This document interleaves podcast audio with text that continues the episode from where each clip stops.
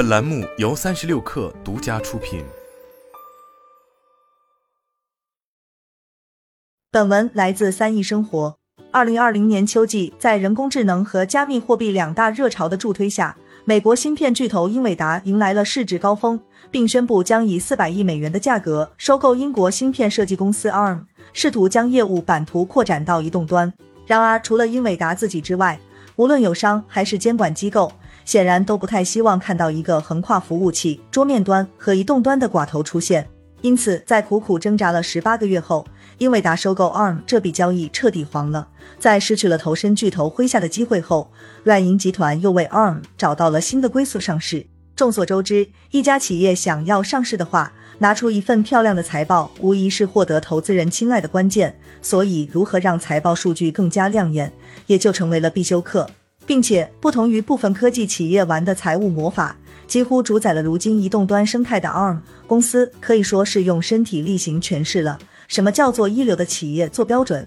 日前有消息显示，ARM 方面或计划改变专利费的收取模式，并调整相关费用，并且已经通知了包括高通、三星、联发科、小米、OPPO 和 vivo 在内的各大相关厂商。根据目前曝光的相关信息显示，ARM 提出的新模式将不再根据芯片的价值向芯片制造商收取专利费，新的专利使用费将根据移动设备的平均售价，而非芯片的平均售价来设定。简而言之，也就是 ARM 或不再向高通、联发科、三星等芯片制造商收取每颗芯片百分之二的专利费，转而向最终搭载这些芯片的设备制造商终端产品收取售价百分之一至百分之二的授权费。来自相关市场研究机构的数据表明，目前高通的骁龙移动平台平均价格为四十美元。在当下 ARM 的授权机制下，高通每卖出一颗芯片，ARM 就能获得零点八美元的收入。可如果换成均价三百三十五美元的智能手机，那么在新的授权模式下，手机厂商每出售一台手机，ARM 就能收到三点三五至六点七美元，收入无疑也将增长数倍。事实上，按照终端设备的价格来收取专利授权费并不罕见。例如，高通的主要营收来源就是通过 QTL 来向下游厂商收取专利授权费用，价格据悉是整部手机售价的百分之六。高通这个商业模式成立的基础，则是源自于其在无线通信领域深厚的技术底蕴。从上世纪九十年代开始，高通在圣地亚哥总部就拥有一堵货真价实的专利墙，高达十三万份 CDMA。和其他无线通信技术的关键专利以及必要标准专利，也成为了高通敢于向下游厂商收取这一费用的底气。同理，在移动生态领域的垄断地位，也给了 ARM 肆无忌惮的权利。在相关统计数据中表明，有超过百分之九十五的智能手机正在直接或间接使用 ARM 授权的指令集打造的产品。从某种意义上来说，一旦 ARM 这个新的商业计划落地，对于整个市场的影响将会是空前的。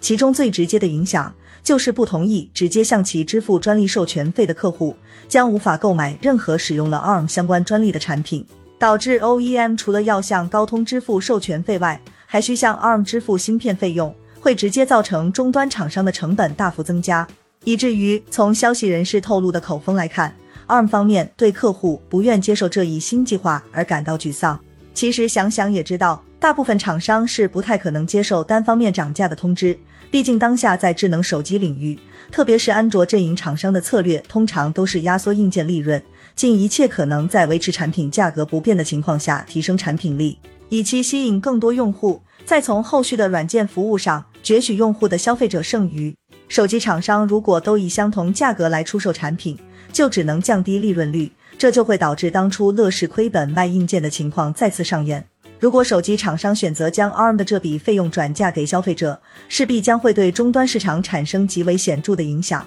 为何是终端市场呢？其实这是因为高端市场的目标受众购买力更强，对高溢价的接受度往往更高，所以只要产品本身的市场竞争力足够，在例如一千美元的价格基础上浮动二十美元，该买还是会买的。而在入门级市场，则由于本身价格更低，上浮几美元几乎影响不了什么。唯独在终端市场，ARM 此举则可能会改变市场竞争格局。目前绝大多数手机厂商的策略都是在 SOC 上使用旗舰平台的缩水版，例如说在多款神机上搭载的骁龙八加 Gen 幺降频版就是如此。而在 SOC 上动刀，将省下来的成本用到屏幕、影像等直接影响用户体验的元器件上，这也是如今一众手机厂商打造高性价比中高端机型的不二法宝。但在这一新的模式下，无论是在硬件上缩水，还是转嫁这个成本给消费者，就都意味着产品的性价比下降。当然，iPhone 用户暂时无需担忧 ARM 的这个计划会影响到未来 iPhone 的价格。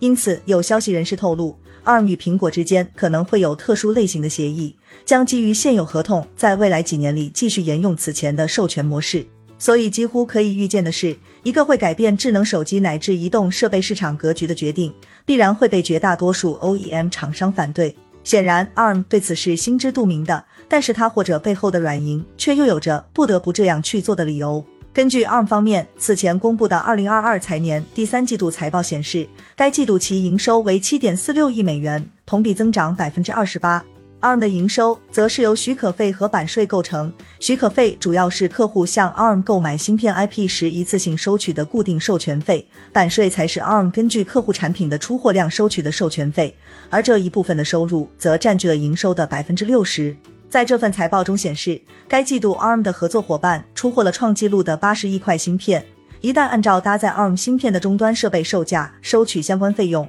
预计将会获得上亿美元的额外收益。再加上如今软银早已今非昔比，也不复当年的财大气粗，巨大的财务黑洞迫使其需要寻找宝贵的现金流，而完成 ARM 的 IPO 就将是软银改变现状的一种方式。所以，即使 ARM 按终端产品价格收取授权费的决策可能会交误合作伙伴，但急着用钱的软银也只能不管不顾了。